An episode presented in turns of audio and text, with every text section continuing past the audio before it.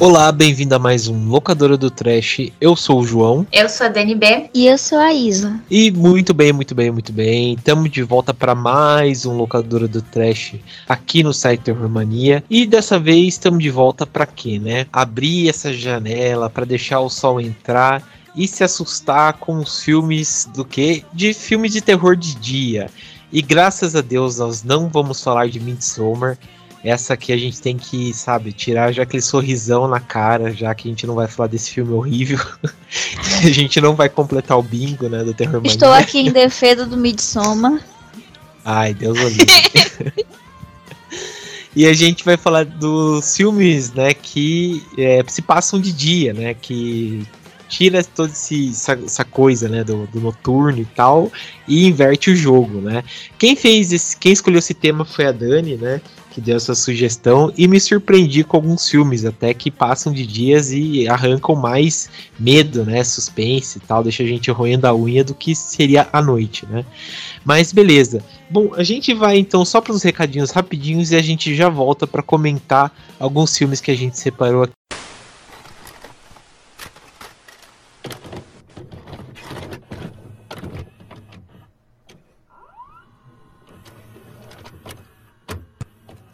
Bom, pessoal, estamos de volta então para os recados. Bom, vou passar os recados rapidinhos para vocês. O seguinte, caso vocês queiram nos acompanhar nas nossas redes sociais, nós temos o Facebook, Instagram e Twitter. Vocês podem achar a gente através do nosso arroba, que é o arroba terrormania666. Tá? E caso vocês queiram acompanhar a gente através do stream, né, que eu vi até que a Dani comentou aí, né, no, no Instagram, perguntando por onde o pessoal ouve a gente, é, se é pelo iTunes, pelo Amazon Music, pelo Deezer, pelo Spotify, é, respondam também, né, o cast lá, né, o que a Dani colocou, né, Dani, sobre onde o pessoal ouve a gente, é, para saber, né, e, né, falem pra gente aí. Então a gente também tá lá em todos esses lugares de streaming. A gente também tem o Spotify, vocês podem ouvir a trilha sonora do programa que tá no fundo aqui tocando. É, daí você só clicar no link do programa que vai estar tá a lista lá do, da, das músicas para você ouvir. E também dizer que a gente tem um filme próprio, né? Que vocês não precisam ficar parando e voltando para ouvir qual que é o, o filme que a gente que tá lá passando. É só clicar no Filmou do Terror Mania, que lá tem, no programa, que no caso seria desse, tem todos os filmes relacionados ao programa de hoje. Né? Então é só clicar lá e ver qual é o filme que a gente falou e tal. E também dizer que a gente tem um e-mail profissional de contato, né? Que é o contato@terrormania.com.br, que lá vocês falam com a gente e tudo bonitinho, a gente conversa com vocês, né? Também dizer que caso vocês queiram entrar no nosso site, ver todas as resenhas, os podcasts e tudo relacionado ao mundo do Terror Mania, é só acessar o terrormania.com.br. Beleza, pessoal? Então foi isso os recados. Vamos para o nosso programa então.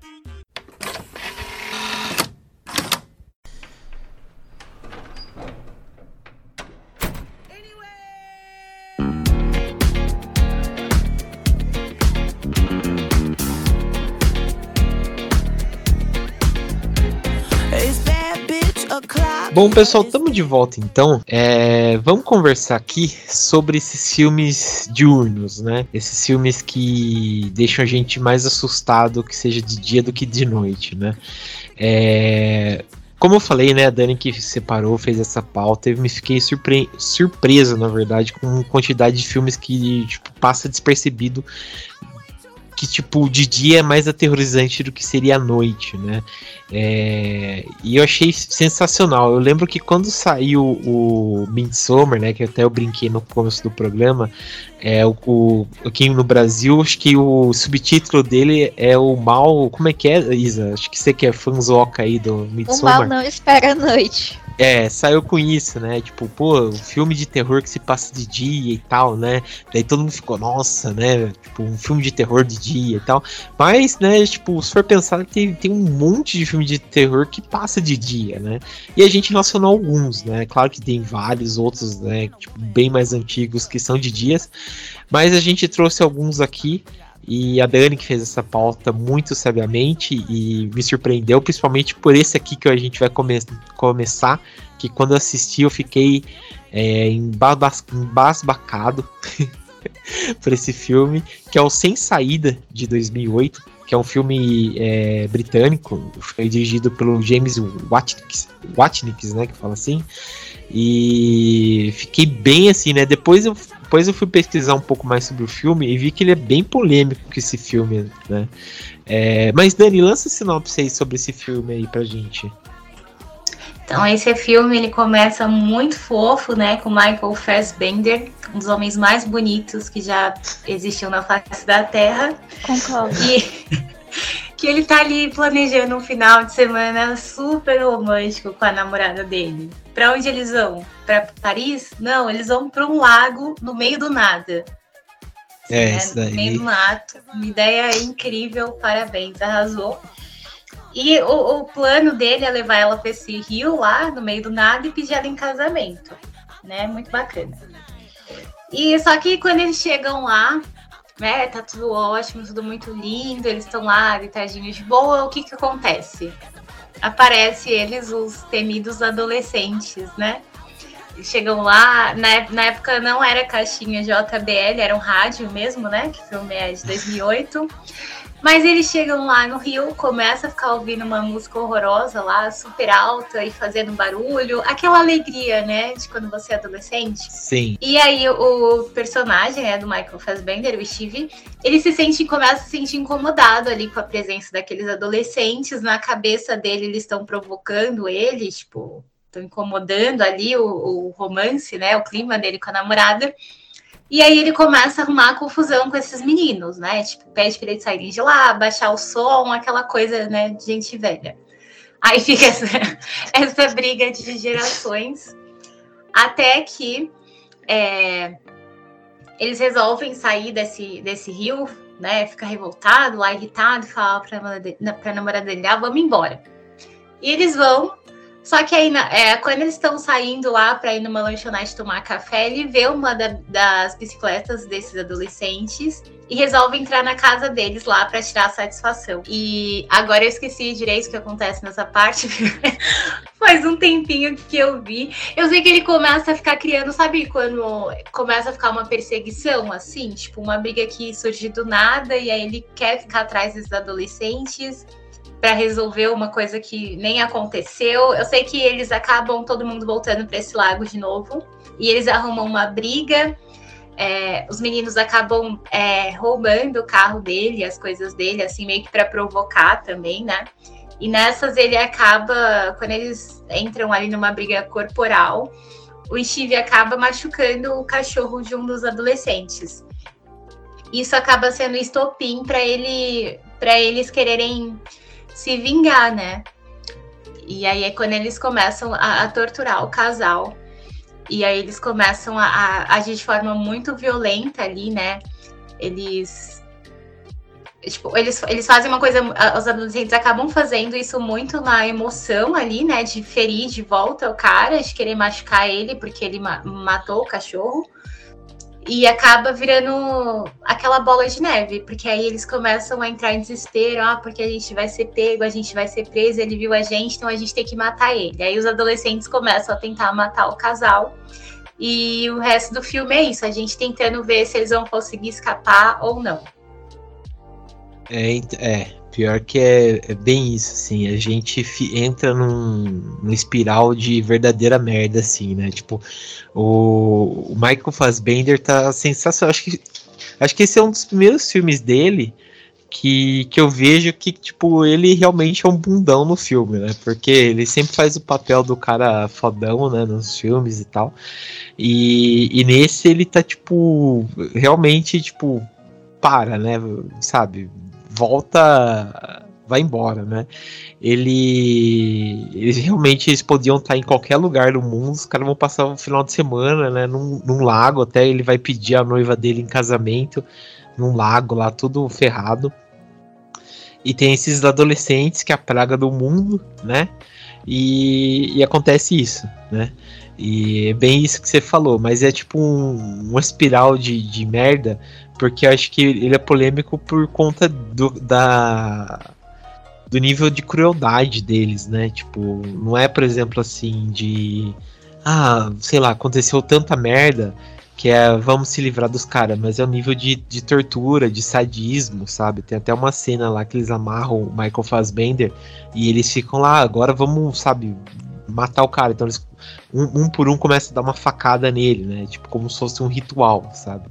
Eles começam e a dar é uma muito, facada. Eu acho muito uma coisa assim muito forte desse filme é que é uma situação muito real. Tipo, a gente já viu várias e várias vezes acontecer esse tipo de crime no Brasil, em outros países, tipo, é muito comum esse, essa coisa assim de brigas que começam por motivos muito bobos e sem sentido e se transformam no, num espiral de violência, né?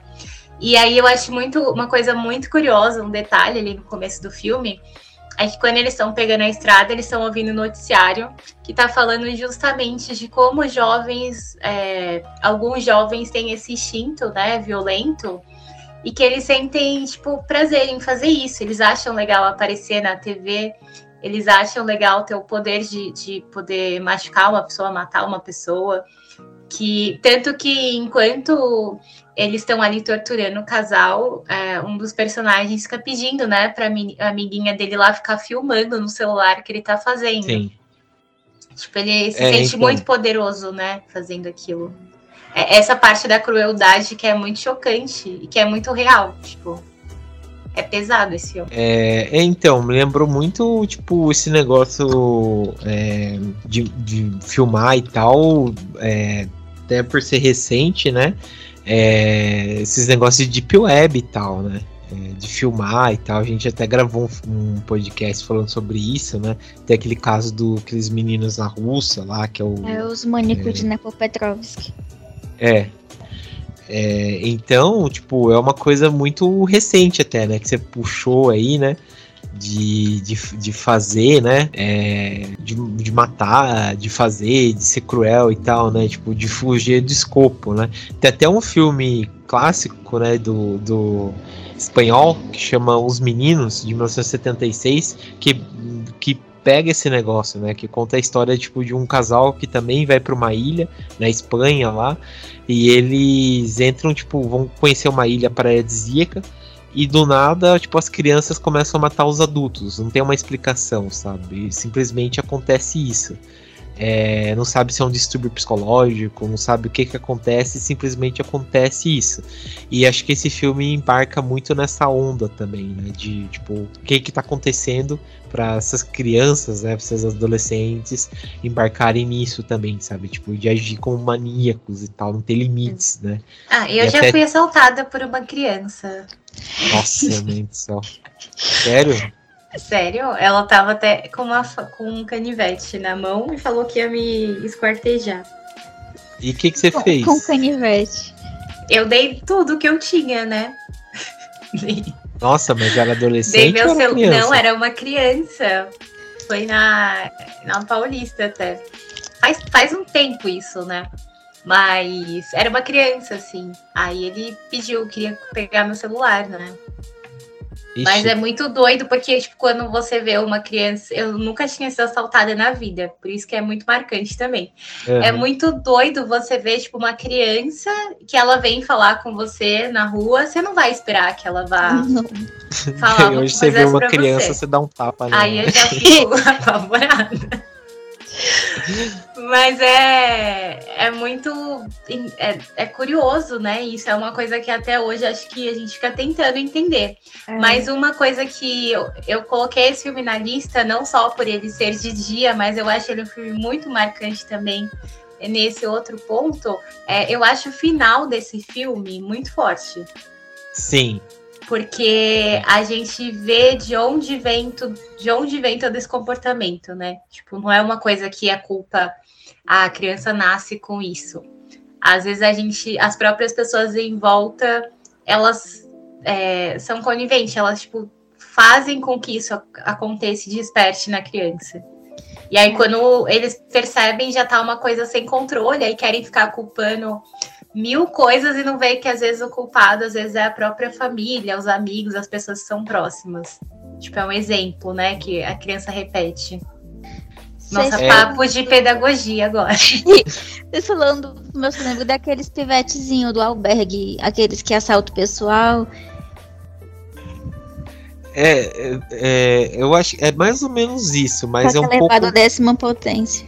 É, mas é um pouco mais pesado porque, tipo, o pessoal do albergue, pelo menos assim, eles são mais de boa. Esse aí são Não, muito mais pesados. Mas sabe? tem aquele do 2 e a do 3 lá que eles arrancam a cabeça do cara e fica jogando futebol com a cabeça.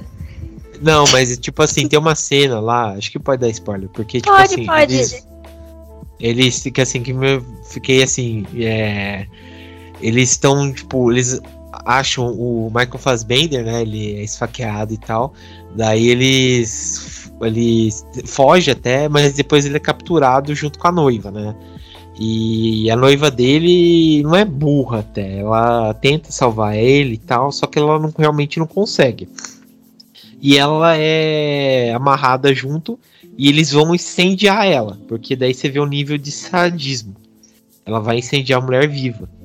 E nisso tem uma outra criança lá que eles fazem a cabeça da criança para tipo entregar a, mulher, né? Tipo, para entregar ela.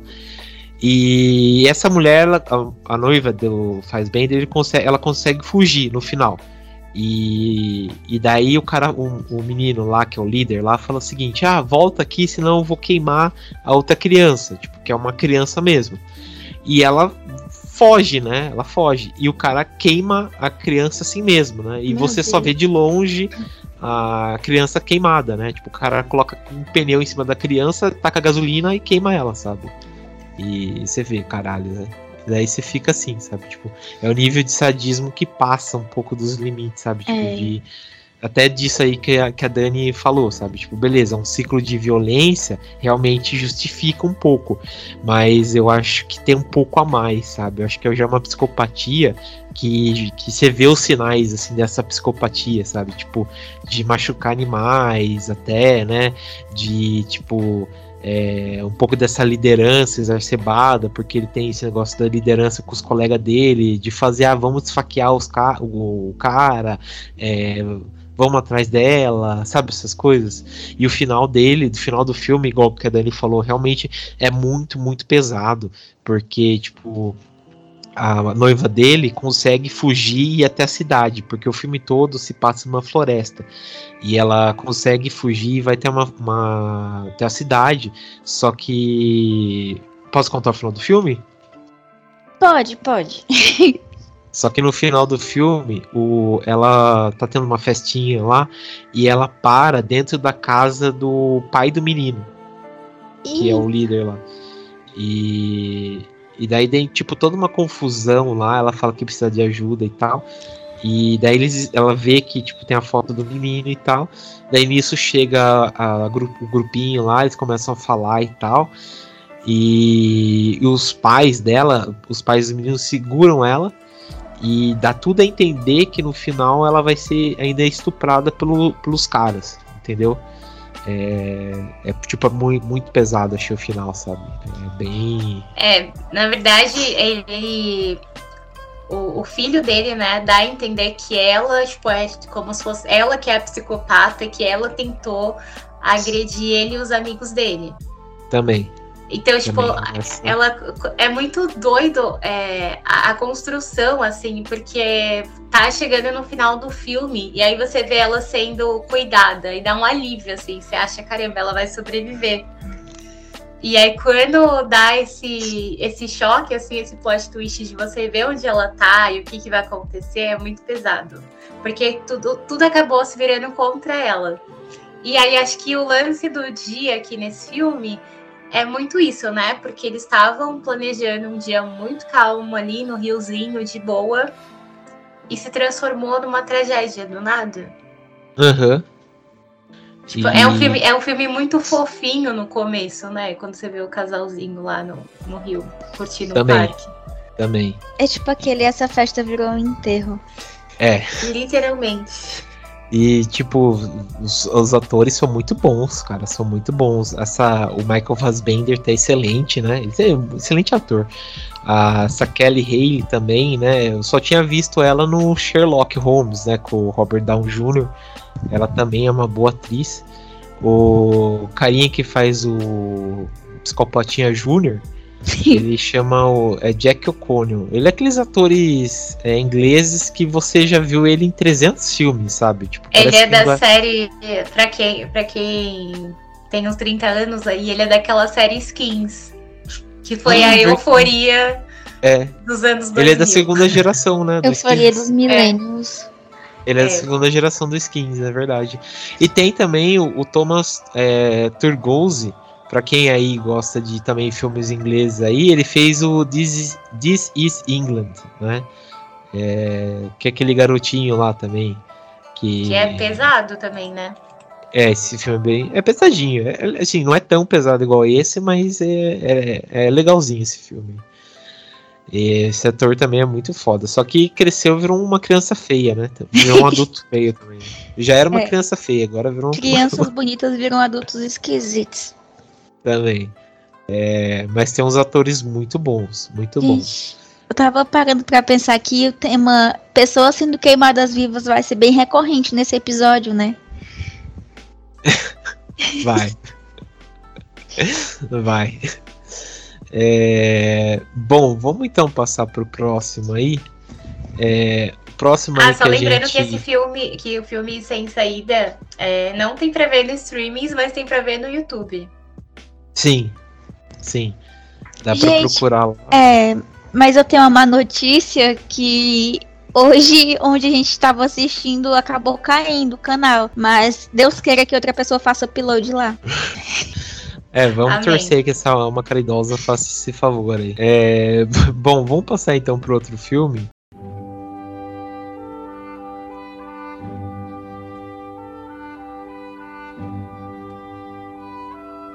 É, o outro, outra produção que a gente trouxe aqui, que a Dani trouxe me dizendo, é As Ruínas de 2008, que eu confesso que eu não consegui assistir. Então acho que quem vai fazer esse, esse trabalho aí vai ser você, Dani. Comenta aí pra gente aí sobre essa produção aí. Gente, esse filme é uma pérola, né, do ali de 2008 também. Tudo aqui é dos anos 2000, óbvio. É, é aquela época que saiu tanta coisa que esse filme acho que meio que passou despercebido, só que ele é um filme muito bom. É, ele parece ser um filme igual a todos os outros que saíram nessa época, mas eu juro que ele tem algumas coisas assim que tornam ele mais especial. É, ele conta a história desse grupo de amigos que está curtindo uma viagem ali no México, né? E aí, óbvio que aparece uma pessoa do nada e convence eles ali a ir numa floresta procurar é, aquelas. Como é que é o nome? Ai, gente, me fugiu o nome total.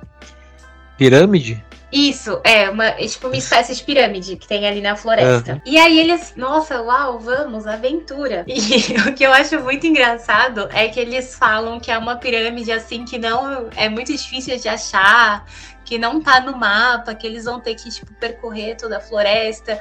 Só que eles meio que dão, tipo, uns 10 passos, aí abre uma moita, assim, e a pirâmide tá lá. Beleza. Entendi. Só que o que acontece? Essa pirâmide, ela é meio que. Ela tem uma maldição, assim. Ela é uma pirâmide como se ela tivesse vida própria. Então, toda a, a natureza que cerca e esconde ela, ela começa a se a se movimentar, assim, ela começa a atacar esses amigos. E é, é muito engraçado porque é uma coisa que vai acontecendo muito aos poucos, assim. Então, eles começam aquela coisa, né? Ai, eu ouvi um barulho estranho, o que está acontecendo? E aquela. E aí eles começam a ficar presos dentro daquele lugar de mata. E aquela mata meio que vai machucando eles, vai engolindo eles. É um terror muito físico. Então eles começam a ter feridas, machucados e coisas assim, até eles entenderem o que está acontecendo, demora um pouco, porque eles acham que é porque estão na floresta. E aí nisso também começa a aparecer é, umas pessoas estranhas por lá, que tipo, eles acham que é como se fossem é, outras pessoas também ali, turistas, mas no fim não é. é mas é tudo como se essa pirâmide é, tivesse uma vida própria e quisesse expulsar eles de lá. Então, eu não sei se eu consigo explicar direito, porque esse filme é uma viagem meio doida, assim, mas é como se as, as plantas em volta tivessem, tipo, braços e, e bocas, tipo, tivessem controle ali das pessoas e ficassem mexendo com elas. Então parece aquele filme do Shyamalan lá, o. Isso, aquele O Tempo da Praia? Não, não, aquele lá com. Ai, Fim dos Tempos. Ah, isso eu não assisti. Sabe? Falando da sinopse, eu achei uma mistura meio do da morte do demônio, aquela cena da floresta. E é, um pouco, tipo é, isso. né? E tem uma lenda, que é a lenda da, da terra de Acacor, que dizem que é tipo na Amazônia, na divisa com outros países, que lá é uma terra perdida e tem esse monte de lenda envolvendo lá. Acho que qualquer dia dava até pra gente falar um pouquinho, porque tem até filme sobre isso, a história do Tatum Canara, que era um louco. Enfim, é, voltando pro assunto do filme, realmente lembrou muito essa história. Só que é brasileira e tal. Essa daí já é no México, né? Mas vai que tem alguma inspiração, né? Vai saber, né? Porque o filme tem muito isso dessa coisa de, de lenda, de achar o lugar ali perdido, escondido, que eles não deviam estar tá lá, e por isso a natureza fica tentando expulsar eles. É, e além desse, desse plot twist aí da natureza, que eu acho um pouquinho diferente, não é uma coisa que a gente está tão acostumado a ver, né? É, eu acho que é muito. O que me chama muita atenção nesse filme é a questão dos personagens, assim. Porque eles parecem muito aqueles personagens muito clichês, assim, aquele grupinho de amigos que, ah, tem a vozinha, tem a outra que é mais é, revoltada, tem um galãzinho, tem tudo mais. Só que eles esse filme ele meio que brinca com isso e o pessoal vai muito trocando de papel. Então, enquanto as coisas vão acontecendo ali naquela floresta, é, a menina que é boazinha, ela acaba se tornando meio que vilã, e a pessoa que parece que é vilã fica boazinha, e as mortes não são óbvias assim. Então é muito. acaba sendo muito divertido e muito curioso de assistir. E eu acho que tem esse medo que é muito comum, né? Acho que se você não tá acostumado a estar no meio do mato assim, Acho que é normal você começar a sentir esses incômodos, começar a ter medo de, de algum bichinho, de alguma coisa que ficou você, de algum barulho. Então é o filme que você começa a assistir. Sabe quando você parece que seu corpo começa a se coçar, você começa a sentir umas coisas? É um terror que te dá uma sensação física muito forte.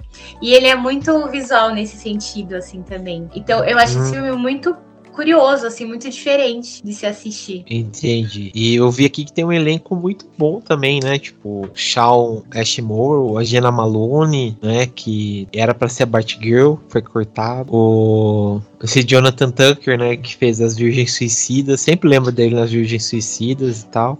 Tem um elenco muito massa. bom, né? É. é, esse filme é muito legal. É, ele é um pouquinho difícil de achar, né? A gente quase não acha para assistir. Mas, e hum, quase é. não, não falam dele, tipo, quase não lembra dele, mas eu acho ele muito diferente. E tem esse, todo esse conceito, assim, para quem gostou de Midsommar, porque ele é todo nessa coisa de floresta, de dia. Ele é, é, a maioria das coisas acontecem justamente à luz do dia. Então ele tira muito esse conceito assim de que ah, só quando anoitece que aparece uma coisa estranha. Então ele é, ele é, bem. Ele causa muitas essas sensações assim diferentes. Entendi, entendi. É, parece ser bem interessante mesmo. Preciso assistir, mas parece ser bem, bem bacana mesmo. Difícil de achar, igual que a gente comentou, uhum. mas parece ser bem bacana o jeito que você Esse comentou. Daí eu assisti só o início dele, até a parte que eles estão chegando lá na floresta. Até como a Dani falou que os personagens mudam, né? Que no início é aquela coisa bem clichê. Até onde eu parei de assistir, eu já tava torcendo para que eles morressem.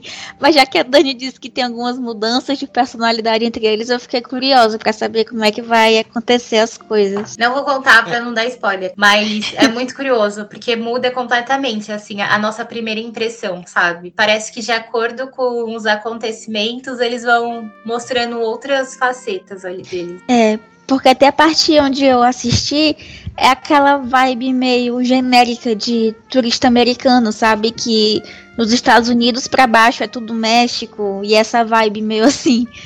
Mas agora eu tô curiosa pra saber.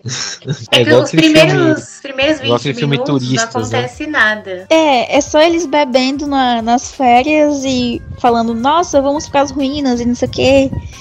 E é aquela vibe meio turista chatão. Uhum. É, vamos ver. Bom, é... vamos passar pro próximo então? Vamos. Lembrando que esse filme tem, acho que é pra alugar na Amazon Prime, né? Na Amazon Prime e na, na Apple TV também. E a internet tá aí, né, gente? É, É. só a Netflix tá aí sempre aí. que a gente precisar.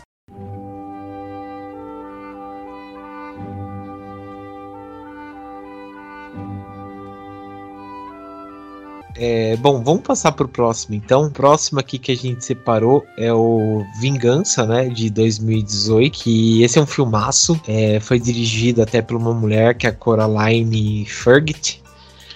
É, puta, eu amei esse filme quando assisti. Também tá na Netflix. Eu vi agora, dá pra, na Netflix pra assistir a gente se matando. vi aqui na Netflix. E também tá no YouTube, até, já adiantando aqui. É, tá no YouTube. É, mas Dani, lança a sinopse aí pra gente. Gente, a- eu acho a sinopse desse filme, eu acho ela uma loucura. É, porque é muito sem sentido. Mas se você for com a mente aberta, esse filme é incrível. Ele conta a história desse cara que ele é casado. E aí ele vai viajar com, com a amante dele para uma casa no deserto. E aí né, eles aproveitam, curtem lá e tal. Só que aí acaba chegando dois amigos dele lá no meio do deserto, não sei como. E aí eles ficam lá fazendo uma festinha lá, eles três, né? Tudo na amizade. E aí esse cara, ele tem que sair, aí eles dormem lá e tal. Aí no dia seguinte esse cara tem que sair de casa para resolver umas coisas tipo de trabalho. E os amigos dele ficam lá. Aí um amigo dele tenta dar em cima dessa mulher e ele leva um fora. Aí ele fica revoltado porque ele acha inadmissível, entendeu? Ele acha que ele é muito bonzão.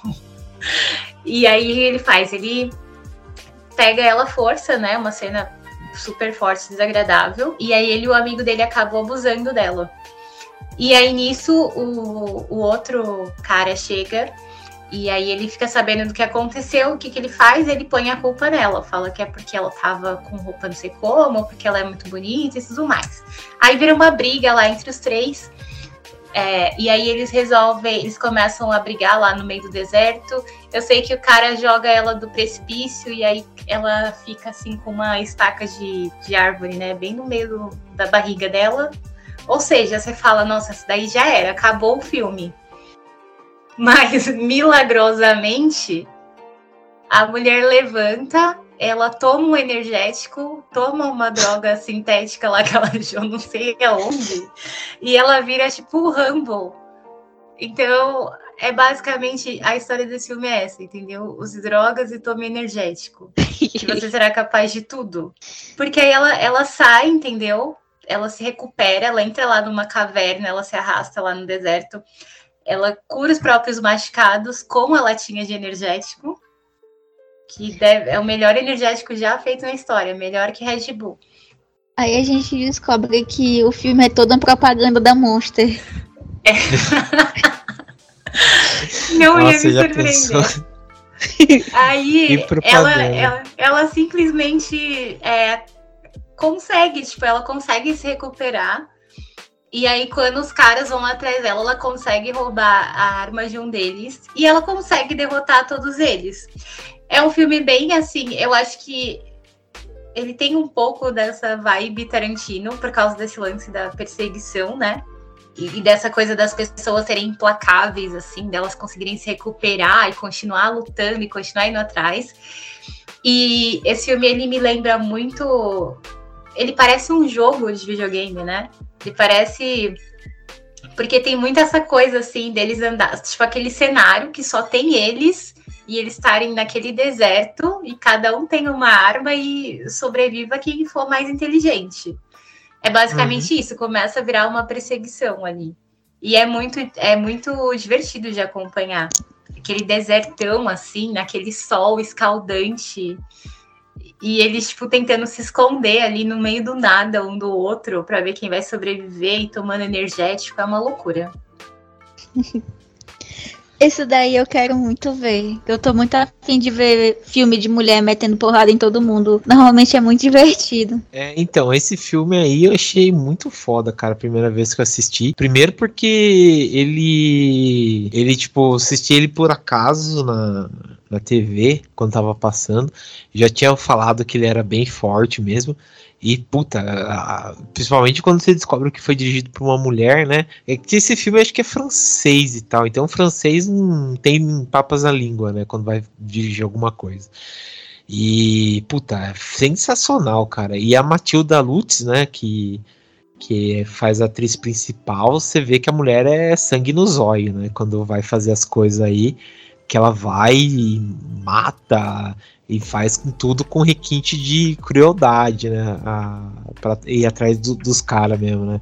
E o final do filme, Jesus Cristo, não vou dar spoiler porque a Isa não viu, né, Isa? Não, esse daí não. Mas na verdade eu já sei o que acontece nele, porque é daquela segunda leva do, do New French Extremity.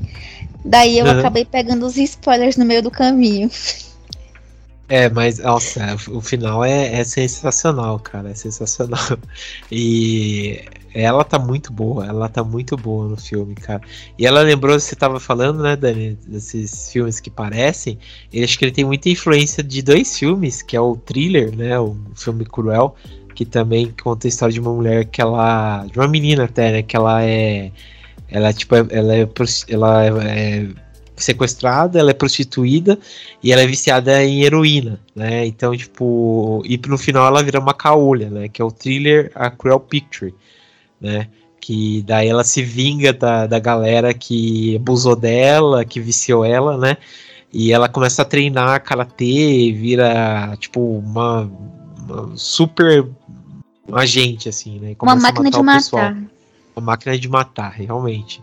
É um filmaço também nessa linha aí de Woman Revenge, né? E também tem o clássico, né? A Vingança de Jennifer, que é um filme polêmico, né? Que saiu em 78 que saiu até o, o, várias continuações aí, né? Que é aquele, aquela linha de é, rap, rape, é? rap, isso, né? Que, que conta a história, né? Da, que ela também é abusada e tal, é deixada para morrer, e depois ela volta, né? E mata os caras aí. Também é muito foda, cara. E saiu o remake, né? Do do da Vingança de Jennifer em 2010, que eu acho é, o que é o, remake... o Doce Vingança. Doce, Doce Vingança, Vingança. Eu é. acho quem gosta de Doce legal. Vingança vai amar esse filme. Uhum. Que é bem nessa pegada, né? Sim, sim, sim. E esse filme é muito, muito bom mesmo. Muito, muito bom mesmo. Ele, ele visualmente é muito bonito. Assim, uhum. ele, é, ele é, é muito contrastante, né? Porque ele é, tipo, sanguinário, tipo, é violência o tempo todo. Mas é aquele cenário ali de. Aquele sol. É muito forte o sol do filme. Sim. Sim. E dá uma aflição, né? Porque se fica. Assim, você, fica imaginando, tipo, você num deserto, devia estar tá fazendo uns 40, 50 graus ali, tendo que, que sobreviver, né? Mas nada é, que o energético não resolva. Exatamente. E detalhe que ela tá descalça ainda por cima, né? Então, pois é, a mulher é, é imbatível com um tamanho de uma de uma toranja na, entre a costela e a, e a barriga atravessando, né? Então é. Atravessou é, uma árvore na barriga dela, é, entendeu? Tem esse detalhe e, também. Pra você ver como é. E eu é só outro adendo aqui, eu acho muito engraçado que tem uma, umas partes que ela começa a delirar, né? De machucado uhum. do sol. E aí sai o, o logotipo do do energético. Vira uma tatuagem na barriga dela. Isso, eu achei isso é uma muito... grande propaganda, faz sentido. É muito engraçado. Tipo, eu não sei quem teve essa ideia, mas parabéns. É verdade, cara. E, e, fica muito bom mesmo, cara. Fica muito bom mesmo. E, mas é o filmaço, cara. Eu gostei muito do filme. E as mortes foram muito bem feitas, do jeito que ela tira, mata e tal. E, e a atriz também, a Matilda Lutz, é uma puta de uma atriz aí que, que surpreendeu. Eu só não gostei dela naquele. Ela tá no clássico filme de terror da Netflix. Achei ela meio fraca lá. Mas é, tirando isso daí, ela é uma excelente atriz mesmo. É, nesse filme é muito legal porque ela, ela você vê ali ela atuando de duas formas, né? Porque no começo ela tem uma personalidade ali, que ela é meio fofinha, meio divertida, e depois você, né, depois de tudo que acontece ali, que ela vai buscar a vingança dela, ela é outra, outra mulher, assim, parece outra uhum. pessoa. Tipo, é, a atuação dela é muito boa. Tipo, como ela conseguiu atuar muito bem nessas duas partes. Sim, sim. E, sensacional mesmo, cara. Gostei bastante aí. E palmas para todo mundo aí, que até os caras que, que fizeram, né? O ator principal, o cara que, que faz todo aí, que é o malvadão envolvido, né? Esse Kevin Jacens aí também, que é um puta de um ator mesmo, cara. Eu não, não, não conhecia ele de outros filmes e tal, mas ele arrasou também, né? Como tipo, você fica putaço com ele aí nos filmes e no filme e ele tá muito, muito bom esse ator aí. Vale muito a pena. É, mas beleza. Bom, vamos passar então pro próximo.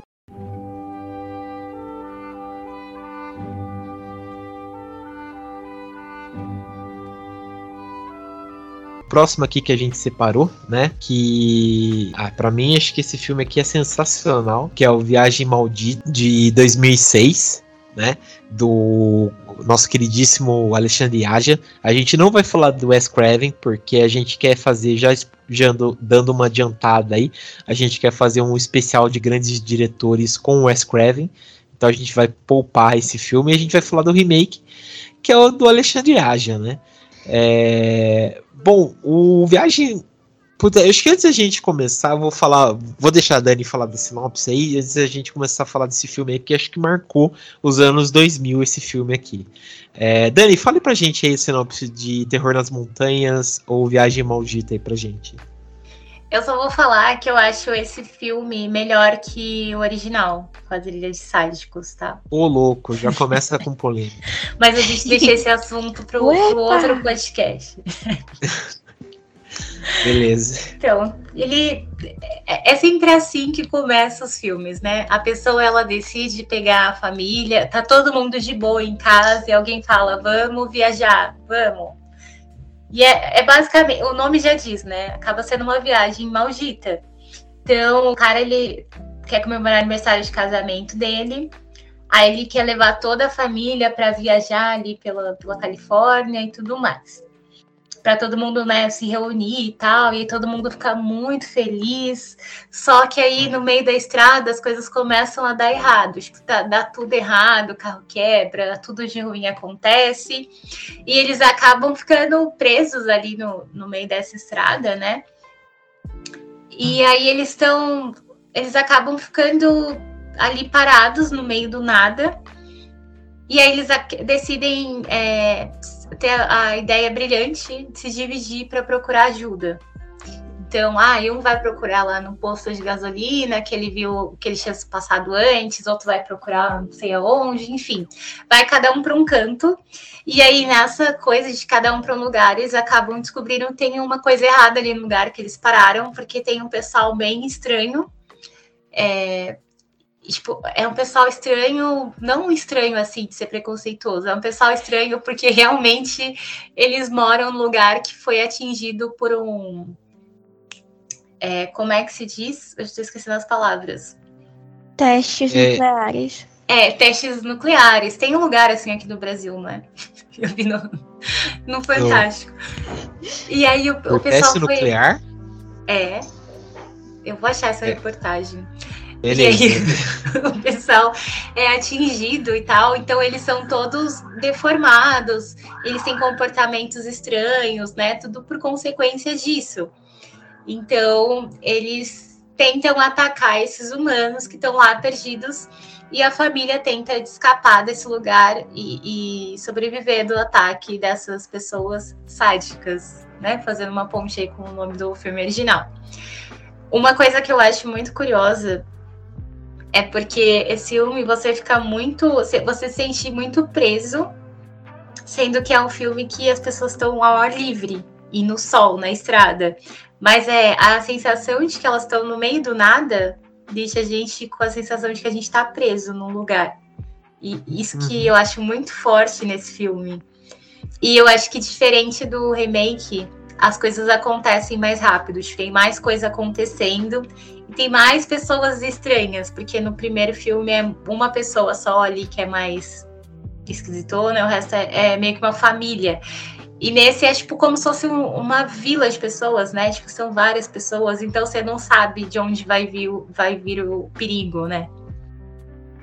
É, isso aí você tem, nesse ponto você tem razão mesmo, né? É, é, o, aqui você não sabe de onde vem, até a questão do, do. Acho que o verdadeiro terror, além de ser a família, é a questão da, da própria lugar, né? O próprio lugar onde eles estão lá, aquele trecho da Califórnia, né?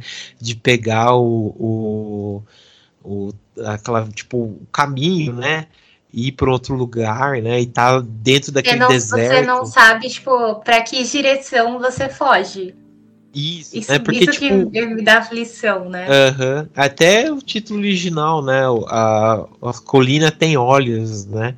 Porque se você olha, você não sabe para onde vai, porque é tudo um deserto, né? Tem aquelas planícies, né? Você não sabe para onde vai, porque tipo, pode ter alguém lá, né? Te observando. Então é muito interessante o jeito como eles olham aquilo lá, né? Então você fica mesmo refém de tudo, né? E a família em si também é bem interessante esse núcleo, né? Da família, porque tipo ninguém, é, não é tipo uns caras que você não se importa, né? É todo mundo que você se importa, né?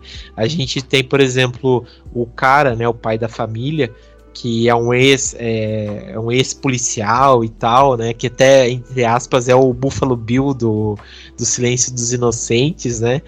E, e ele tipo leva a família e tal, né? Daí tem um genro dele também que, que é bem legal que eles entram em contradição, né? Porque tipo o cara ele ele é um acho que o, o o pai, o sogro dele, né, a favor do porte de armas, ele já não é, ele é um pouco assim mais liberal e tal, né, contra contra o uso de armas e tal, então entra nesse choque, daí tem a família, né? Tipo, a mulher dele tá grávida, já tem um bebê, então é bem legal, tipo, como trabalha esse toda essa, essa questão, né, dentro da daquele núcleo familiar deles, né? Achei bem interessante, né, como funciona tudo isso dentro do filme. O melhor personagem é o cachorro que se vinga da morte do outro. É verdade, né? O grande herói do, do filme. Uhum. Sim, sim. E, tipo, é, é muito legal. E até a própria família, né? De, de, de loucos lá, né? Aquela família lá estranha e tal, é bem, bem feita, bem, bem conceitu, conceituada, né? Bem, é bem interessante mesmo, né? O visual desse filme é. Uhum. Desse pessoal, né, ali da colina, é bem assustador. Tipo, até hoje é um filme antigo já, dói até falar isso, mas, mas a maquiagem, essa parte visual do filme é muito bem feita. Tipo, uhum. assusta mesmo, né? Então, é, e quem fez o visual dele aí é o Greg Nicotero, né? Que é o diretor responsável por Walking Dead, né? Então, a gente sabe do que o cara manja, né? É um, é gente, um ainda picão, passa o Walking Dead. Ô, acompanha. A gente assiste aí. Estamos na última temporada aí. Firme e forte. Beleza. É. Tipo... E, e. Opa, desculpa, Isa, você ia falar? Pode falar. Não, é completamente off-topic que eu ia dizer. Que a mesma sensação que a Dani teve sobre ainda existir The Walking Dead foi eu ontem, porque eu pensei que o Big Brother tivesse acabado, mas ainda não acabou. Ah, tá. É, podia acabar já, porque, né? Não tá fazendo falta nenhuma. Esqueceram mas, eles lá dentro. É, esqueceram mesmo, né? Mas é. Mas só voltando, né? E também tem a questão que eu gosto bastante. É da, da vingança, do negócio da família e tal, né? E também de tentar humanizar um pouco a, as pessoas que estão lá, né? Tipo, de colocar elas como vítimas e tal, né? Dentro daquele negócio nuclear mesmo, né? Daquela, daquele negócio lá, né? Da, da era nuclear, da família nuclear, né? Então é, é bem legal isso daí. E o próprio diretor, né, o Alexandre Aja, que consegue dirigir de uma forma espetacular, né? Porque acho que esse foi o primeiro trabalho, né, que ele, ele dirige dentro dos Estados Unidos. E tá sensacional, cara. Tá sensacional. É, depois ele, eu acho que ele se perde um pouco, porque ele vai dirigir o, o Piranha, né? Que é um filme já trash. Acho que sai um pouco do que ele tá acostumado a fazer, né? De filme mais cult e tal. E, puta, é sensacional. E ele é o diretor do Predadores Assassinos, Dani, que você amou, né? Do lado do Jacaré. Sim, ele tem uma lista de filmes incrível. É, o Alta Tensão também é dele, aquele que a gente não, falou no não, New Friends. Não, não, não, não, não, não, não. Falar de coisa boa. não quero saber de depressão. É, hoje não. É, mas zoando. O João odeia o final desse filme. Cara, é muito ruim, cara. Puta coisa broxante, velho. Puta coisa broxante o final desse filme. Mas enfim, é, puta, mas é um filmaço, cara, um filmaço. Mas eu só voltando que eu ia comentar, que eu acho que eu, ia, eu falei, né, que tipo foi o sucesso no começo dos anos 2000, porque acho que foi um filme ímpar, né, de filme de locadora, porque a gente ia lá quando teve aquela transição do VHS pro DVD, é, todo mundo surtou. Vocês lembram a primeira vez que vocês assistiram esse filme? Vocês curtiram?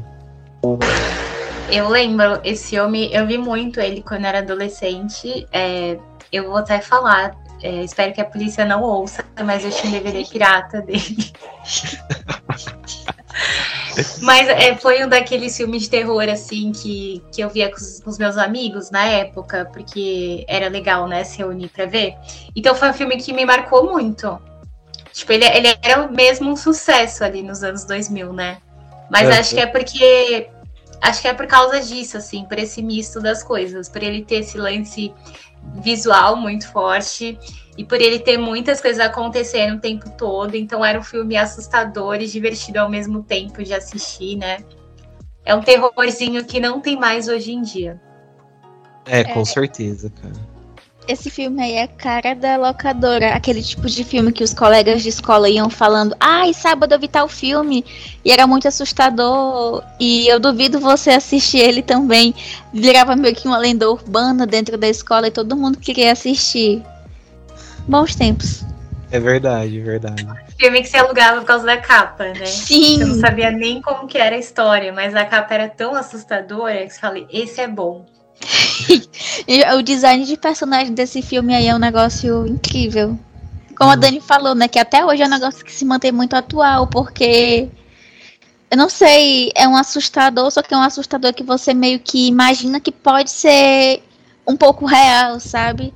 Até por conta das imagens que eles colocam no início, que eles ficam botando contraste de é, malformações genéticas, enquanto toca uma musiquinha bem anos 40, que é o mesmo período dessa dessa expansão envolvendo energia nuclear e testes nucleares.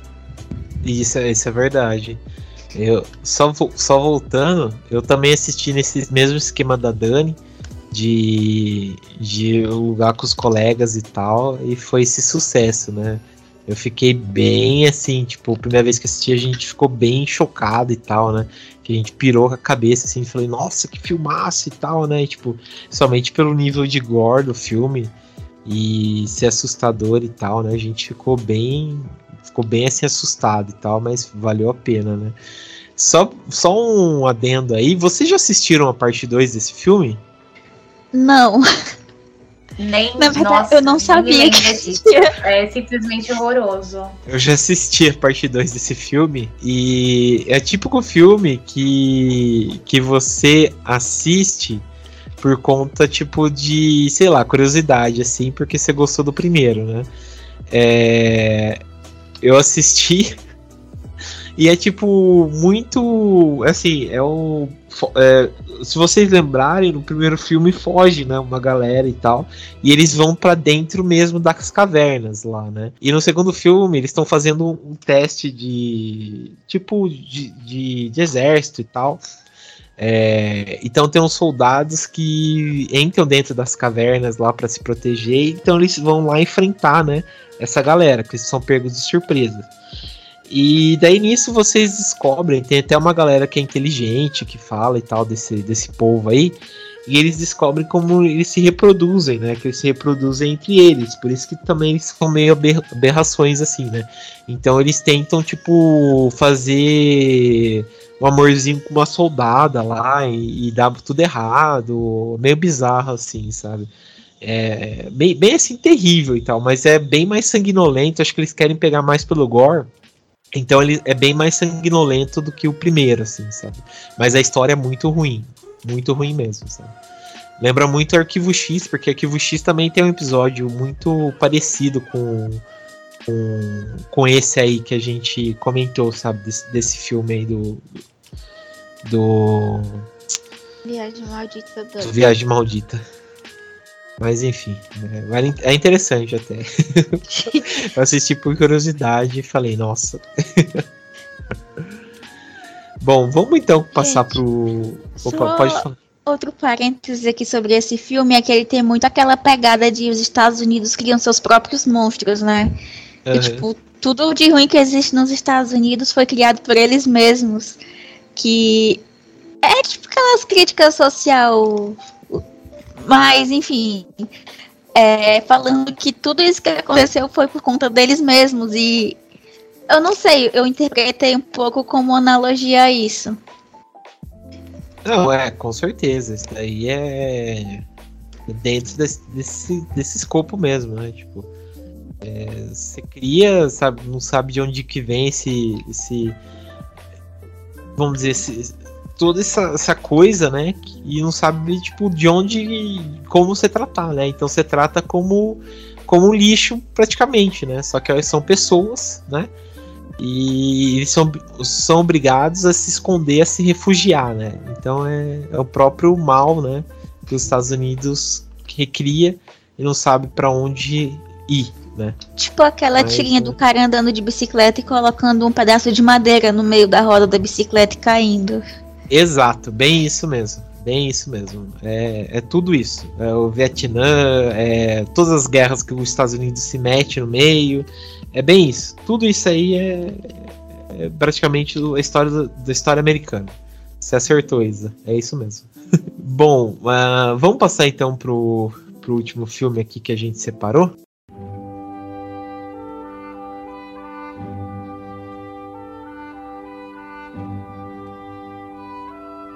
É, o último filme que a gente trouxe é o Homem de Palha, esse classicão aqui de 73, né? Que tem no elenco Christopher Lee.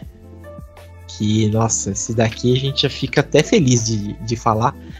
É, bom, vamos começar aqui falando sobre ele. Até falar, falar para Dani aí puxar a sinopse desse filme aí. É, Dani, fale pra gente aí sobre o Homem de Palha de 1973, The Wicker Man. Então, ele é tipo o Midsommar, só que diferente. É, Tem que dizer que é o Midsommar, só que bom. É. é, é, é a versão boa de Midsommar. É, ne, mas nesse caso, a gente tem esse esse policial, né, que ele vai para essa comunidade aí, né, investigar o desaparecimento de uma pessoa, de uma jovem. E aí chegando lá, ele é basic... Aí chegando lá acontecem as mesmas coisas, né? Ele encontra esse pessoal que eles é, tipo esse esse estilo de vida diferente, né? Focado ali como se fosse uma seita, uma religião. E aí ele, ao mesmo tempo que ele fica assustado, ele fica encantado. E aí ele quer investigar o que aconteceu, mas ele também acaba mergulhando ali naquela religião diferente, querendo experimentar as coisas, querendo entender as coisas. E é basicamente isso, né? É muita gente ali fazendo coisas loucas ali no meio do mato, pessoal estranho, muita coisa estranha acontecendo, tudo muito colorido, muito feliz, tudo de dia. É igualzinho Midsommar, é idêntico. Só muda, acho que só muda essa parte do personagem ser um policial, né? No meio de uma investigação. Mas tirando isso, as cenas são muito semelhantes. A, a história é muito parecida, a situação é muito parecida. Uhum. E uma coisa que eu achei muito curiosa, que eu vi outro dia, falando que o Rod Stewart queria, que, é, queria impedir né, o lançamento desse filme Uma coisa O Rod que nunca Stewart? passou. É, é. É. Uma coisa que nunca passou pela minha cabeça. Mas é porque é, tem uma personagem lá, loirinha, que ela aparece. Acho que ela se envolve com um policial, uma coisa assim, que era namorada dele na época. Ah, e tá. ela aparece seminua no filme. Aham. E aí ele queria, tipo, ele ficou revoltado e ele queria impedir que o filme fosse para os cinemas. Mas foi mesmo assim, eu só achei uma coisa curiosa. Entendi. Eu acho que é a. É Ingrid Pitt, será? Eu- Bom. Isso aí- Isso daí foi uma. Foi Curiosidade. bem curioso mesmo, né? Mas enfim. Puta, não sei o que dizer depois disso aí, cara. Mas é puta de um filmaço, cara. Acho que você falou tudo, Dani. Inspirou o Midsommar, chupinhou até dizer chega o, o, o, Midsommar. É, o, o Homem de Palha, porque, puta, é. Sem tirar nem pôr, né? Puta filmaço que é. E os caras falaram, ah, vamos copiar aí na cara dura e copiaram, né? Porque é um. Puta. A, a diferença é que os personagens de Midsommar são insuportáveis. Sim, sim. Não que, os- É tipo- não que a gente seja muito legal, mas eles são insuportáveis. É tipo É, aquele aqui- que copia, só não faz igual. Daí, em vez deles queimarem o urso, eles. Ou em vez de queimarem o bonecão de pai, eles queimam o urso. Ó, Nicolas Cage aí, hein? Ah, é verdade. Ainda tem, antes de ter Midsommar, teve um remake desse filme com o Nicolas Cage, que é incrível. Sim, sim. E. E ainda entrando nessa parte de curiosidades e tal, o Christopher Lee ele queria que o Peter Cushing fizesse o sargento. Só que daí os horários não batiam. Mas imagina, tipo, uma continuação da Hammer, só que com o Homem de Palha. Nossa, ia ser incrível, realmente. Eu não sei porque eu. É, realmente, o Peter Cush poderia estar aí, mas não deu certo, não, né? Mas eu não via o Peter Cush nesse filme aqui, não, né? Acho que tem muita. Muita safadeza. É muito colorido. É. E, e tipo, eu, isso aí que você até que a, a- a Dani falou, acho que casa muito, né? Porque é, eu gosto muito dessa contradição de, de religião, é, por conta que o, o próprio, né, o sargento lá, é, ele, é um, ele é católico, né? Aquele católico fervorescente e tal, que não se abala por conta da fé. E quando ele vai para aquela ilha, né? é, tem uma outra religião lá, tipo uma religião pagã daquela própria ilha, e tipo totalmente diferente, né? E ele não se aba- ele se abala, né, por conta daquela religião, né? Então, por exemplo, eles adoram um deus lá, né? Então, tipo, tem as mulheres que ficam nuas dançando em volta da fogueira, tem uma galera que fica dançando em volta de um tronco lá adorando alguma coisa, né? É totalmente diferente, né? E como todo um bom cristão e católico, o que ele faz? Ele julga aquela religião, né? Então ele ele fica tipo todo, sabe, apontando todos os dedos, né, contra aquela religião e tal. Então achei muito que bom que ele é queimado também, né? Então é bem tipo essa troca de papéis aí, né? A história É, sendo eu- refeita aí. Eu acho que esse filme ele consegue trazer mais profundidade assim para essa questão. Porque o que eu senti com o Midsommar é que ficou bem raso essa coisa da, da, da diferença de religião em si, porque os personagens não tinham essa coisa forte com a religião antes de chegar lá na, na comunidade, né? E aqui eu acho que eles trabalham melhor isso, essa coisa de lidar com uma, com uma crença muito diferente. Tipo, esse conflito é melhor trabalhado.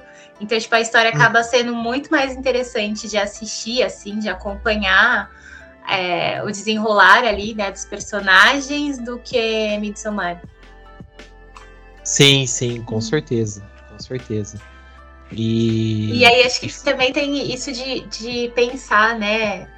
Tem essa questão do filme de será que as pessoas elas estão sendo manipuladas por aquilo ou será que elas só têm uma crença muito diferente do que a gente está acostumado a ver?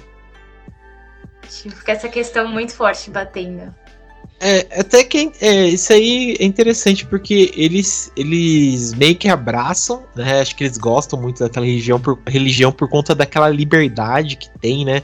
Até é interessante, a gente entra nesse papo filosófico aqui, porque não, não lembro se foi Nietzsche que falou isso, mas se, que fala, né? Se Deus não existe, então tudo é permitido, né?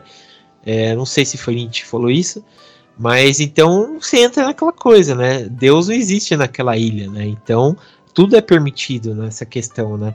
Mas no mesmo, mesmo ponto, né? Entra naquela coisa. É, ele tem um Deus, né?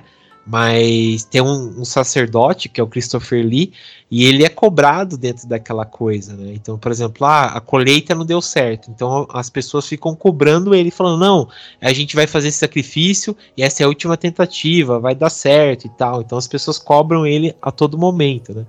Então é é bem interessante isso, né?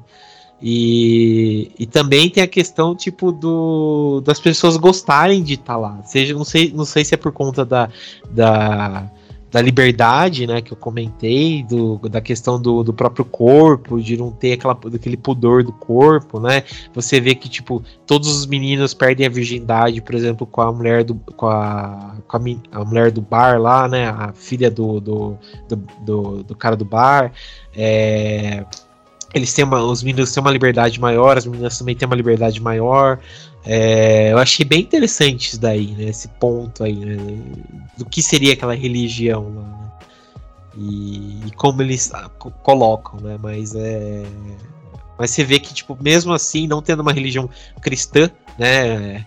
Atual, como a gente sabe, parece que tem ainda aquela cobrança de, de do que está acontecendo. Né? Então é bem legal. Gostei filmaço aí que acho que tem várias coberturas aí. E tem muita coisa do Homem de Palha que lembra muito a Montanha Sagrada também, que é do mesmo ano. Esse negócio mais onírico e todas essas festividades e essas músicas mais folk e tal. Uhum. Inclusive, uma das músicas que eles que tocam no filme, ela é de 1700 e alguma coisa, que eles só fizeram um arranjo, mas a letra toda é realmente de 1700 e alguma coisa. Que dá esse ar, é, dá esse ar mais de coisa pagã mesmo. Uhum. Que é aquela lá do, do tronco lá? Eu não sei, o nome é Conriggs Arboni. Que é, 1700, que é. é 1775. É, puta, é sensacional, cara. gosto, gosto muito desse filme. É, e, e esse negócio ainda do mistério, né? Que, que é legal do policial investigar porque sumiu uma criança, né? Então ele, ele vai até lá, né? Na, nessa ilha, né? E ele é todo comprometido com a profissão dele e ao mesmo tempo ele quase morre e tal. Então é, é sensacional. Gosto muito, cara. Gosto muito desse filme. Mas acho que é isso. Vocês querem falar mais um pouco sobre The Wicker Man? Não, acho que é isso. Acho que as pessoas precisam assistir esse filme. Porque para mim foi ele que trouxe essa coisa do terror de dia mais forte. É... Uhum. Porque é que nem você comentou já no começo do, do podcast. Quando veio Midsommar foi aquela febre, né? Aquela coisa. Só que tem muita coisa que já tinha sido feita antes nessa mesma linha e muito mais interessante. É... Então acho que é um filme que vale a pena ser visto porque você vai lembrar de muitos outros filmes que se inspiraram nele. É, e é engraçado porque na época que ele foi lançado ele não fez tanto sucesso, porque foi na época do Exorcista, mas com o tempo o pessoal foi meio que redescobrindo ele ali. Hoje em dia ele é uma referência, né? Tipo, virou um filme cult. Ele voltou muito quando lançou o Midsommar, o pessoal reviveu muito esse filme de novo, mas eu acho que ele vale muito a pena ser visto. Porque eu acho que ele traz muito isso, essa sensação do medo do diferente.